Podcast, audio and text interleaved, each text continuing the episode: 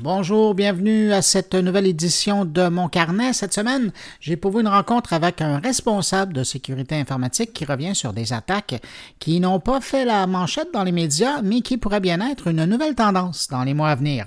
Et puis, je m'entretiens du réseau social chinois WeChat avec l'homme d'affaires québécois Jonathan Hamel. WeChat, c'est un peu comme Facebook, WhatsApp, Snapchat, Twitter et Apple Pay tout en un. Et puis finalement, on ira du côté de la Côte d'Ivoire parler à Mariam Si Diawara, la grande dame ivoirienne de la communication, euh, qui est notamment fondatrice du Africa Web Festival, euh, qui vient tout juste de se terminer à Abidjan. Et puis évidemment, ben, un retour sur l'actualité. J'en profite pour faire mes salutations à des auditeurs de mon carnet, Éric Vermette, Mathieu Chartier et Benjamin Aubert. Et puis merci à Yves Mon pour euh, son message laissé cette semaine sur SoundCloud. Toujours heureux de vous lire. Quant à vous qui m'écoutez, merci d'être au rendez-vous cette semaine et puis merci de m'accueillir entre vos deux oreilles pour les prochaines minutes. Allez, on démarre mon carnet.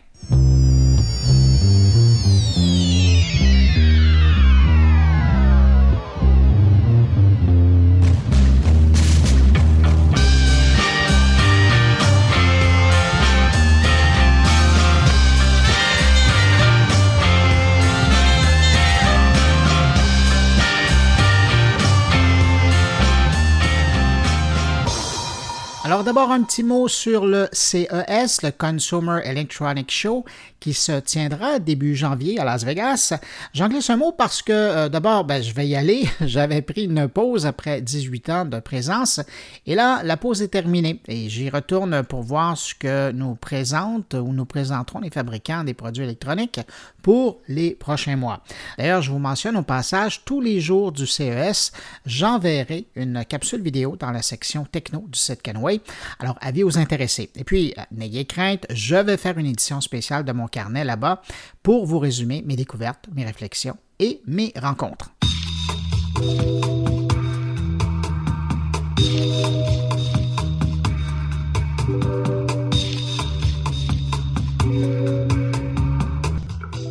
Bonne nouvelle de la semaine, cette semaine, euh, pour des millions d'utilisateurs du service Netflix, c'est évidemment la possibilité dorénavant de pouvoir télécharger des films et des téléséries pour les regarder hors ligne.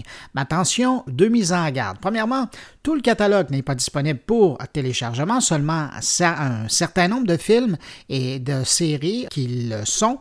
Et puis, secondo, avant de pouvoir le faire sur des appareils qui fonctionnent dans l'environnement iOS ou Android, vous devez d'abord télécharger la nouvelle version de l'application et vous assurer d'avoir de l'espace de stockage sur l'appareil que vous comptez utiliser pour archiver les films de Netflix. Une fois téléchargé, vous pourrez découvrir dans l'interface un nouveau bouton qui permet de stocker localement les films.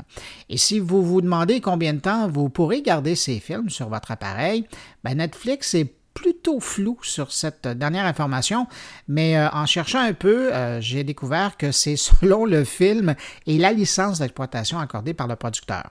Ça veut donc dire concrètement que ça peut aller de 48 heures de disponibilité sur votre appareil à plus longtemps. Mais plus longtemps, on n'a aucune idée de combien longtemps, sauf qu'à un moment donné, euh, il devrait apparaître sur votre appareil un décompte de 7 jours euh, avant la fin de la disponibilité du film sur votre appareil. Alors, vous voilà informé.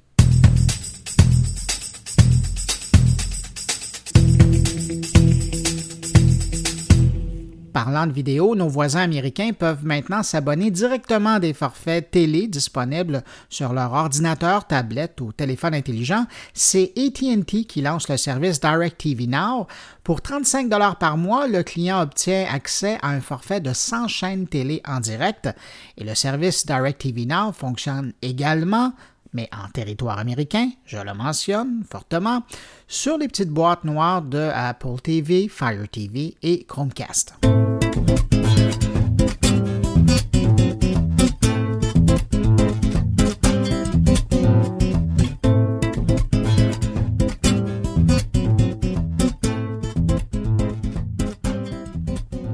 Restons dans le divertissement. Il y a Apple Music qui vient de lancer cette semaine un forfait étudiant pour son service. Une belle affaire puisque le service de musique à la carte est offert à moitié prix pour qui pourra prouver son statut d'étudiant à Apple. Et parlant de Apple Music, il y a Vidéotron qui vient d'ajouter le service à son offre musique illimitée disponible à ses abonnés du forfait mobile premium.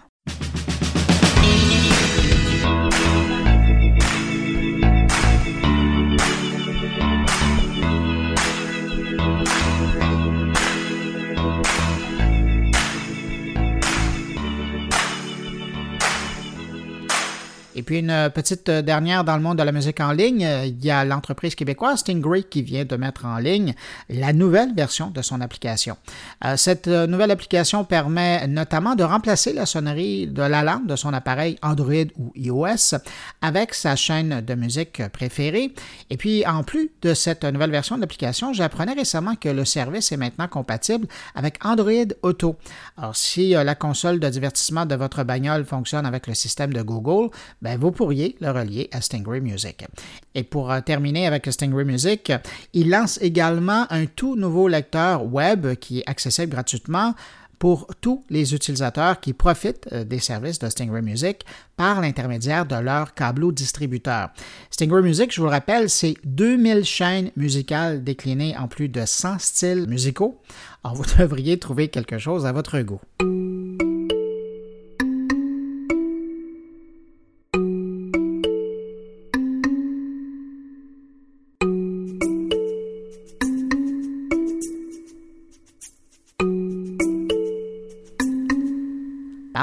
De cybersécurité. Et, euh, il y a cette histoire qui a été soulevée cette semaine par la CBC euh, qui m'intéressait, c'est concernant le manque d'encadrement du gouvernement fédéral pour euh, accueillir des informations provenant de bons pirates informatiques, mettons ça en guillemets, euh, qui voudraient révéler aux autorités des faiblesses ou des failles dans leur système informatique.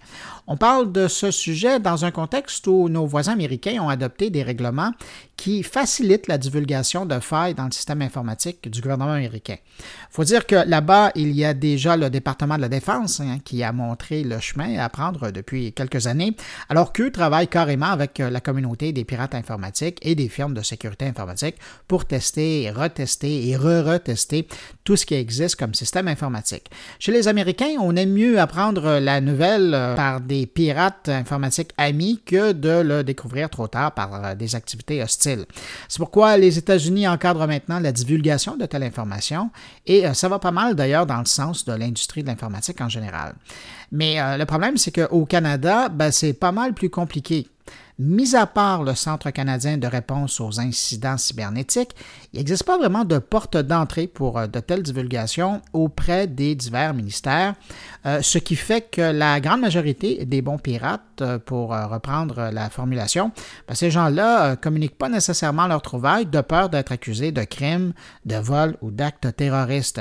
Euh, oui, et puis je parle vraiment d'actes terroristes car on a déjà vu ça alors qu'un jeune étudiant de 19 ans, féru en informatique, avait trouvé une faille dans le système de Revenu Canada et qui lui avait donné accès à plus de 900 numéros d'assurance sociale canadiens. Mais lorsque le jeune en a fait part au ministère, c'est la GRC qui l'a mis sous enquête et il a dû plaider coupable à quatre chefs d'accusation. Bref, rien pour encourager la divulgation préventive. Et ce n'est pas uniquement au Canada euh, où on parle de cybersécurité cette semaine, de failles informatiques et de piratage. Il y a l'Allemagne au début de la semaine qui a été la cible d'une attaque euh, cybernétique et qui a privé d'Internet près d'un million d'abonnés allemands. Euh, c'est presque une histoire qui euh, pourrait servir à faire un bon roman d'espionnage moderne à la John Le Carré. C'est la compagnie Deutsche euh, Telekom qui a vu les boîtes de connexion Internet, télé et téléphone de plus de 900 000 abonnés être prises de soubresauts. Dans certains cas, ça a été un mal fonctionnement passager, mais pour certains, ça a carrément été une coupure complète du service. Maintenant, quand on, dit que c'est matière à faire un, roman, c'est que 900 900 000 appareils. Ça, c'est environ 5% de toutes les boîtes branchées euh, chez euh, Deutsche Telekom. Et euh, c'est comme si quelqu'un avait voulu tester le système et voir l'impact qu'il pouvait avoir sur le réseau allemand. Alors, on soupçonne fortement une version modifiée du logiciel malicieux Mirai d'être au centre de cette attaque. ce logiciel-là, ben, si le nom vous dit quelque chose, c'est parce qu'on en a déjà parlé, concernant notamment les grandes attaques perpétrées aux États-Unis qui avaient mis KO Twitter, Airbnb, Spotify à l'automne. Alors là, disons que les compagnies de télécom allemandes et le gouvernement, euh, au lendemain de ces euh, importantes attaques, d'ailleurs, c'est les plus grandes que l'Allemagne a connues, eh bien, ils sont plutôt nerveux là-bas. On veut maintenant euh, pas nécessairement devenir le nouveau théâtre des tests du logiciel malicieux Mireille ou des dérivés du logiciel malicieux. Et à ça, il faut ajouter un contexte d'ordre politique relié à cette attaque, parce que dans un an, il y aura en Allemagne des élections législatives, et disons que le gouvernement de Berlin redoute une multiplication des attaques informatiques, notamment en provenance de la Russie, pour perturber le paysage politique, comme euh, l'ont vécu les États-Unis récemment. Il faut dire que cet été, un peu comme l'équipe de Hillary Clinton, le parti de la chancelière Merkel avait été la cible de cyberattaques attribuées à des euh, pirates pro-russes. D'ailleurs, le mois dernier, euh, c'est le ministère de la Défense allemand qui a annoncé la création d'un cyberdépartement destiné à organiser la protection et la riposte avec une équipe de 130 cyberfonctionnaires répartis dans tout le pays.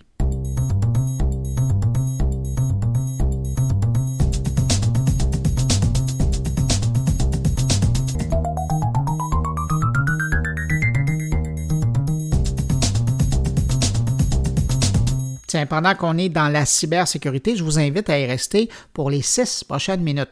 Je me suis entretenu cette semaine avec euh, David Mason, le patron canadien de Darktrace, une boîte de sécurité informatique euh, qui me parlait d'attaques informatiques inusitées qui n'ont pas fait la manchette. Mais une mise en garde, toutefois, l'entrevue est en anglais et elle a été faite à partir d'une ligne téléphonique d'appel conférence Bref, pas vraiment le meilleur son. Mais bon, ces propos sont intéressants. Alors, si euh, le monde de la cyberattaque vous intéresse, ça vaut vraiment la peine d'écouter ces propos. Mais si vous désirez passer par-dessus, avancez mon carnet de 6 minutes 30 et je vous retrouve avec un segment concernant l'application chinoise WeChat. Pour le moment, place à cet ancien membre des services de renseignement britanniques et canadiens, David Mason, et deux cas de cyberattaque particulière qui pourraient faire des petits en 2017. lately you have published a, a, press release with a couple of uh, uh, cyber attack stories that didn't make it to the media and i was curious to um, hear about them. Uh, there was one concerning the biometric system. Um, this is the sort of attack that um, your current um, security methods is not likely to discover.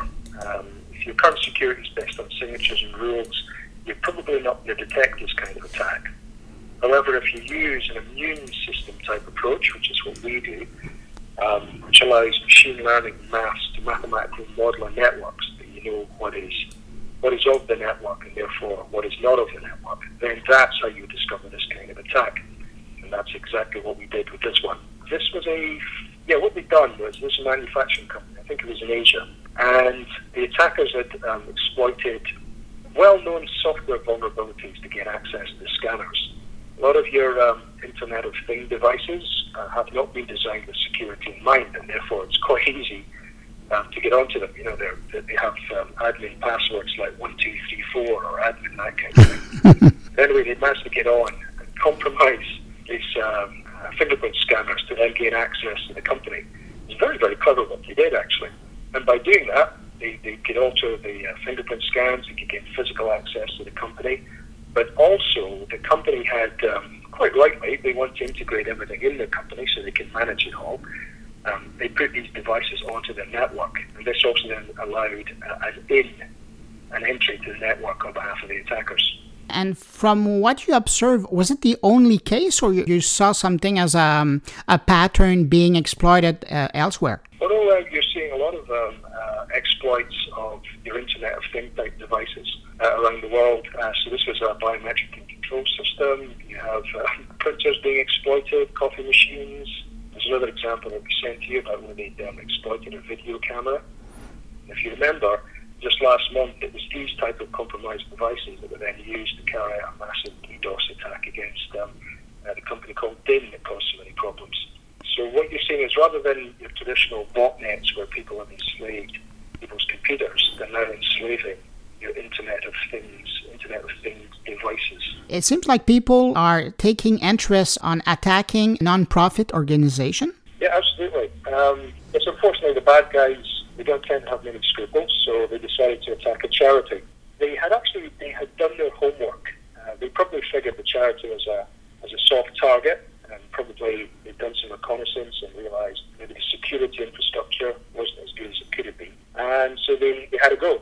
And what they'd done was they would proposed a very good um, spear phishing email attack um, in order to get the code onto the system. And obviously, if you can do that, you can get past the firewall.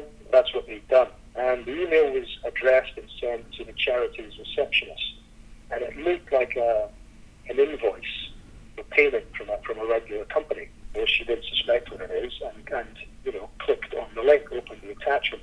And within seconds, well, milliseconds, uh, JavaScript in the document then connected the receptionist's computer with a server in Ukraine, and downloaded some malware which was designed to read and encrypt company files. However, because our, our, the way our system works, we know what the pattern of life is for devices, almost immediately uh, our system flagged uh, the fact the connection between the computer and the Ukraine was very, very unusual. It was very rare for that to happen. In fact, there was no, nobody else in the company ever contacted um, Cyber in Ukraine. So straight away we knew it was anomalous. Um, the file that the receptionist's computer then retrieved was also very anomalous because no other company device had ever downloaded a similar program um, since uh, our, our, system had been placed uh, on, on their network. And there was something else, I'm to remember what it was. Oh, that's right.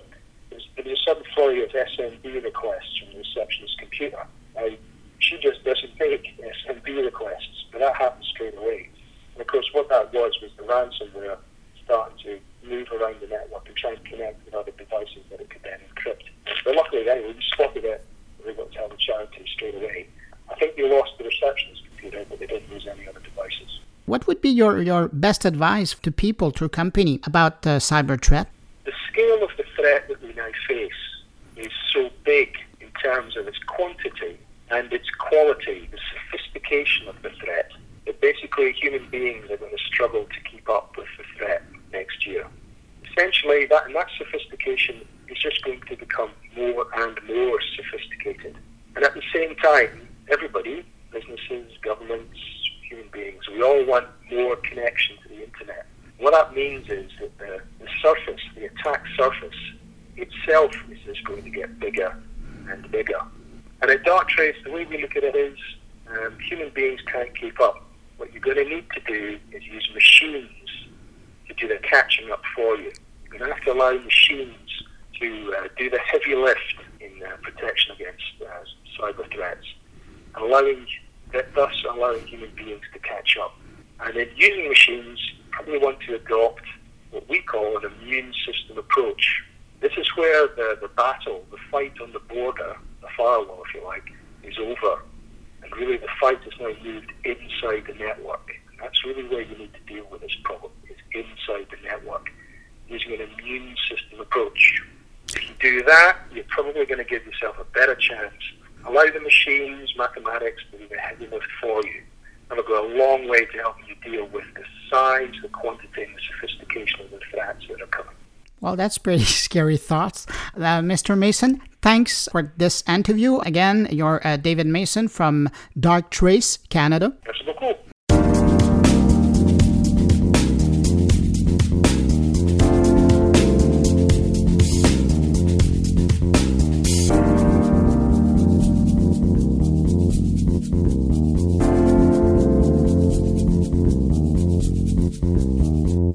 Si vous suivez l'actualité des réseaux sociaux, vous avez probablement déjà entendu parler de WeChat, l'équivalent de Facebook en Chine, qui commence à faire des opérations de charme un peu partout sur la planète pour conquérir les marchés à l'extérieur de la Grande Muraille de Chine.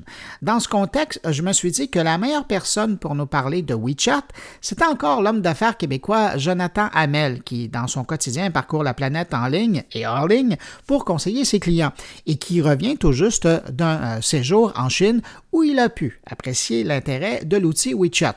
Alors voici la conversation que nous avons eue via Skype. Jonathan, récemment, on pouvait lire euh, tes observations très positives par rapport à une application chinoise, le WeChat, qui est à quelque part euh, un peu Facebook, WhatsApp, Snapchat, Twitter, Apple Pay, tout en un, mais pour le marché chinois. Exactement. Euh, en fait, moi, je suis souvent, je suis l'actualité technologique un, peu comme toi partout dans le monde et j'ai toujours lu sur WeChat, mais on dit qu'il faut aller en Chine pour comprendre vraiment l'écosystème WeChat et c'est ce que j'ai fait. Je suis allé il y a deux semaines, j'étais à Shenzhen, Shenzhen qui est un peu le Silicon Valley chinois et euh, par la suite Shanghai et j'ai vraiment euh, euh, expérimenté, si tu veux, l'application en soi. quelques chiffres là, qui, qui nous mettent un peu dans le contexte. 90% des, des internautes chinois accèdent à l'Internet par le mobile. Donc c'est vraiment l'Internet là-bas, c'est le mobile presque en entier. Euh, WeChat, qui est une application un peu euh, euh, passe-partout, c'est 760 millions d'usagers en Chine, en fait partout dans le monde, mais principalement en Chine. Et 33% des usagers, les usagers Internet en Chine passent 33% de leur temps dans WeChat. Donc, ça te donne une idée là, de, l'ampleur de, de l'application. Puis quand on regarde la, courbe de popularité ou de croissance, WeChat, ben, qui au, départ était un peu comme le Facebook euh, chinois, il a vraiment réussi à englober tous les angles de l'utilisation qu'une personne peut faire de son mobile pour en arriver à quelque chose de complet et incontournable pour les Chinois. Ben, exactement. Surtout que, euh, et c'est pour ça qu'on dit, oui, l'Internet est bloqué là-bas, Facebook, on n'a pas accès, euh, plusieurs sites occidentaux que tu n'as pas accès, mais eux, dans leur contexte à eux, c'est pas vraiment grave parce qu'ils ont un paquet de sites qui font exactement, de sites et d'applications qui, qui font exactement la même chose. Donc, dans leur contexte, tous les services à lesquels on a accès, nous, via justement les Facebook, Twitter et compagnie, ils ont, euh, euh, euh, ils ont ces services-là à même soit Alipay ou, WeChat. Et WeChat est extrêmement, là, extrêmement convivial et l'ampleur des, la diversité des choses que tu peux faire, elle est impressionnante. Tu peux évidemment, c'est une application de, de, de, de, messagerie, un peu comme WhatsApp. Je pense que le meilleur exemple d'interface, c'est WhatsApp. Si les gens utilisent WhatsApp, c'est un peu à, quoi ressemble WeChat. Mais tu un paquet d'extensions qui te permettent, par exemple, de euh, payer ton loyer, tu peux trouver un stationnement, euh, tu peux prendre un rendez-vous avec un médecin, euh, tu peux investir. Tu sais que les Chinois, ce sont des très gros investisseurs dans le day mhm. trading. tu peux donner à des offres caritatives. Et il y a même la, à Shenzhen, le service de police de Shenzhen qui permet de dénoncer des, des contrevenants et une récompense payée à même WeChat quand tu le fais. L'interface c'est pas très impressionnant, c'est très, très, euh, très, très messagerie, mais c'est extrêmement fonctionnel et tout est basé sur le fameux code QR. Tu sais, c'est cette technologie là, qui n'a pas, pas vraiment décollé ici euh, en Amérique, là, euh, donc les, tu peux scanner, si tu veux, le code QR d'un autre usager WeChat et automatiquement, tu es mis en contact avec lui. Et étant donné que tout le monde a l'application, étant donné que c'est tellement répandu, répandu ben c'est un peu c'est un peu l'échange de cartes de, cartes d'affaires par défaut, si tu veux. Mm. Donc, euh, dès que tu rencontres quelqu'un, tu t'échanges avec WeChat. Et que ce soit quelqu'un euh, dans un bar, un ami ou un contact d'affaires, c'est vraiment. C'est ce qui est impressionnant, Bruno, parce que c'est répandu à tous les strates de la société. Là. Euh, dans la même journée, c'est un peu l'exemple que je donnais. J'étais à une conférence financière à Shanghai. J'ai échangé mes contacts WeChat avec un vice-président de Citibank, qui est une des plus grosses banques au monde. Et quelques euh, minutes plus tard, on a acheté du street food, de la nourriture de rue avec WeChat. Donc, tu vois un peu, ça donne un peu l'envergure de, de, tout ça. Mais as-tu l'impression que WeChat connaît ce succès-là en Chine parce que ça fait appel à la culture chinoise? Oui, et je te dirais que c'est aussi le, le, le, c'est un one-stop shopping, un, un, arrêt pour tous les. Et sais, c'est un peu un, duopole parce que tu as WeChat et tu as, euh, ben, Tencent et Alibaba, dans le fond, qui sont les deux géants. Euh, c'est un peu, un peu la, compétition Google et Facebook ici, ou Google, Microsoft dans le temps, si tu veux. Euh, fait que les gens sont un peu pris entre ces deux, euh, ces deux fournisseurs-là qui fournissent, on s'entend, un paquet de services. Et je lisais que, tu es sûrement au courant, l'espèce de grosse guerre qu'il y a eu entre Uber et euh, Didi, qui est le fournisseur, qui est l'équivalent de Uber euh, en Chine. Et cette guerre-là s'est déroulée majoritairement à travers les plateformes qui sont WeChat et Alipay.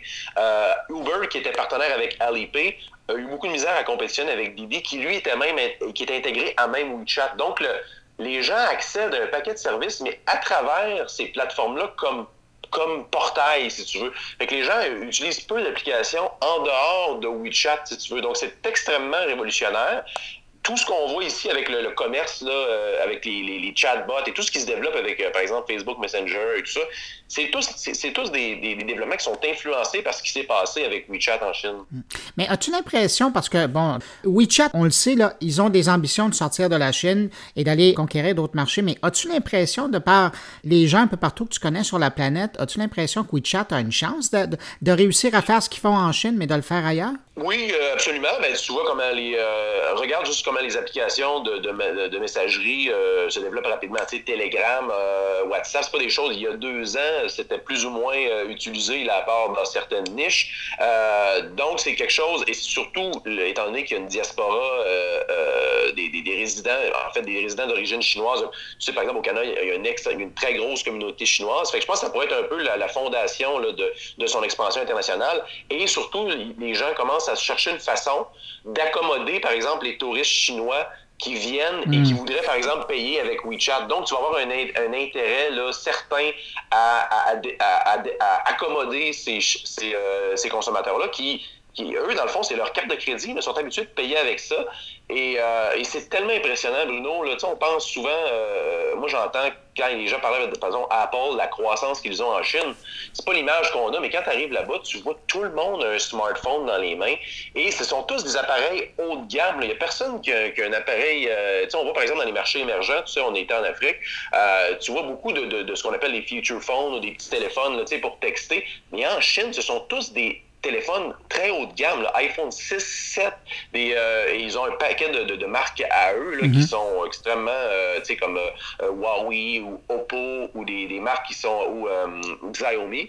Et ce sont tous des téléphones de haut de gamme qui, et les gens utilisent principalement WeChat et Alipay pour faire leur interaction Internet. Donc, Effectivement, je pense qu'il pourrait avoir une, croissance internationale basée sur les Chinois qui voyagent beaucoup, qui dépensent beaucoup. Et je pense que les gens dans le monde vont essayer de les accommoder, vont essayer de trouver des, façons. Par exemple, je ne sais pas ici, pourrait avoir par exemple Interact qui permet la, la, l'interconnexion avec WeChat pour faciliter le paiement à travers WeChat. C'est quelque chose qui pourrait arriver, effectivement. Hmm.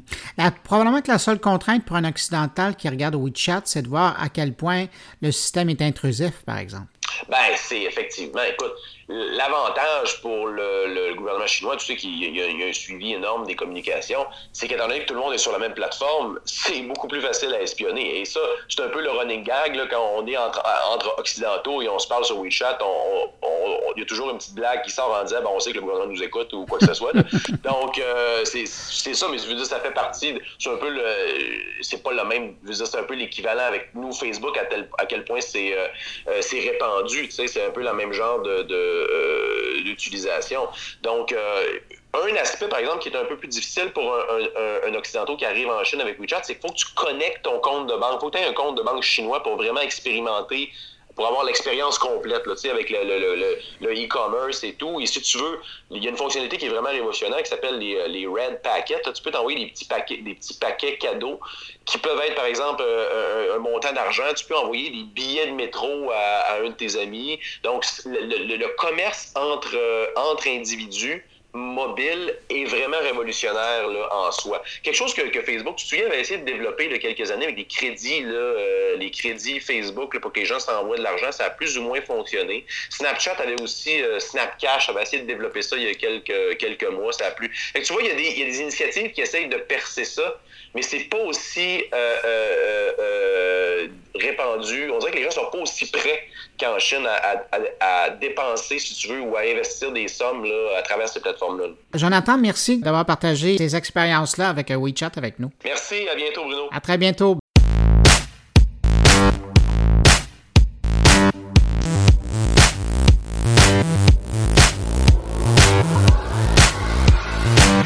Alors là, je me fais plaisir en vous présentant celle que j'aime présenter comme la meilleure ambassadrice que l'Afrique peut avoir aujourd'hui. Mariam Si Elle est fondatrice d'Africa Web Festival, fondatrice et patronne d'une grande boîte de communication ivoirienne, Mandigo. Et puis ici au pays, elle est aussi la fondatrice et l'âme de la Maison de l'Afrique située à Montréal. L'an dernier, à pareille date, j'étais à Abidjan pour participer à la seconde édition de Africa Web Festival, mais malheureusement, j'ai dû rater euh, cette troisième édition cette année parce que j'avais un engagement professionnel important cette semaine. Ça ne m'a pas empêché de suivre l'événement à distance grâce à la télé nationale RTI qui diffusait plusieurs de ses conférences et aussi, heureusement, grâce à la contribution sur les réseaux sociaux de plusieurs participants. Alors, pour faire le bilan de cette troisième édition d'Africa Web Festival, où il y avait un fort contingent québécois, j'ai rejoint au téléphone Mariam Sidiawara. On écoute cette conversation. Mariam, on vous rejoint à Abidjan. Africa Web, ça vient tout juste de terminer. Pour les gens qui connaissent pas Africa Web, le festival, qu'est-ce que c'est rapidement? Oui, Africa Web, c'est une plateforme d'information, de, discussion, d'affaires autour du numérique où tous les ans, chaque année, les Africains et les non-Africains qui travaillent avec l'Afrique se réunissent pour parler euh, de, numérique, pour faire des affaires sur le numérique. Et il y a de la formation pour les jeunesses et il y a un thème spécial tous les ans. Et là, dans la première, le, le thème l'année prochaine, c'est musique, danse et mode. Euh, qu'est-ce que le numérique apporte dans ces domaines-là? Mariam, c'est déjà la troisième édition qui vient de se terminer, la quatrième, vous en parlez l'an prochain. C'était quoi l'idée au départ de créer un rendez-vous numérique en Afrique? Euh, nous, on n'avait pas les moyens des, autres révolutions industrielles et autres. Et celle du numérique, on n'aimerait pas la rater parce que euh, c'est un peu à, notre, euh, comment dire, je sais pas comment dire en français, à notre portée. Et donc, on se dit, on a des jeunes, il faut les former. Et puis, comme le numérique, un peu comme les frontières, nous, en, Afrique, on a besoin de ça. Et puis ensuite, ça fait qu'on retient nos jeunes chez nous parce qu'ils peuvent travailler chez nous et, être les meilleurs. Et puis aussi, il y a les côtés néfastes du numérique. Il faut qu'on les forme de telle sorte qu'ils ne mettent pas leur talent au service de tout ce qui est moche. Et que les talents qu'ils ont, ils les mettent au service de, de, des affaires, du bien et d'autres choses. Mariam, en terminant, vous retenez quoi de cette troisième édition? Je suis vraiment heureuse parce que d'abord, j'ai eu beaucoup de, participants cette année, les gens de, euh, du Québec, euh, du Canada, les gens de, France et tout ça. Euh, L'OFQJ, la France Tech de Bordeaux et des choses comme ça. et Logique à, à, Montréal, l'Export Québec au Québec et puis euh, de Montréal du Québec aussi. Donc on a eu, et puis j'oubliais tous les professionnels africains, jeunes et moins jeunes. Donc ça, ça, a été un, des beaux côtés. Puis cette année, on a apporté des innovations comme le speed jobbing pour les ressources humaines. Et puis il y a eu surtout un événement qui pour moi était très beau, c'était euh, un, concours pour les lycées euh, et collèges, les jeunes de 12 euh, à 16 ans et il faisait des concours, des pitchs autour du numérique. Donc, il y avait la dextérité, le professionnalisme, l'innovation et tout ça. Et, c'était très prenant pour les enfants et c'était vraiment beau. Ça, ça a été une des innovations cette année. Et puis, comme tous les ans, même quand tu étais là la fois dernière, les hackathons, il y a eu un autour de l'agriculture, un autour de, euh, de la santé, un autour de l'éducation. Et puis là, cette année, on a, je suis avec euh, Philippe Cour, on a eu des jeunes de euh, CEFI, une délégation de Canal France euh, euh, International. Ça s'appelait comment ton histoire L'Agence française de coopération médias et le, et le programme Afrique Innovation, qui était là avec une délégation de 11 jeunes africains qu'ils ont formés et qui devaient pitcher devant les investisseurs et tout ça euh, pour pouvoir avoir des partenaires ou des investisseurs et tout ça. Ça aussi, ça a été une, une innovation cette année. Merci pour le tour euh, de, de cette troisième édition. Mariam, promettez-moi que vous allez quand même prendre un peu de temps pour vous reposer avant de vous relancer euh, dans l'organisation de la quatrième édition. Je, retourne dans mon Montréal chéri et voilà. Bon, alors si on est chanceux, on peut vous croiser à la Maison de l'Afrique, c'est ça? Oui, sûr. Excellent. Ben, Mariam, merci infiniment pour cette entrevue. Félicitations pour la troisième édition. Et, toi qui travailles avec la Côte d'Ivoire, le président de la République nous a dit qu'il sera à la prochaine édition. Donc, tu seras sûrement. Merci beaucoup et puis félicitations pour la troisième édition. Au revoir.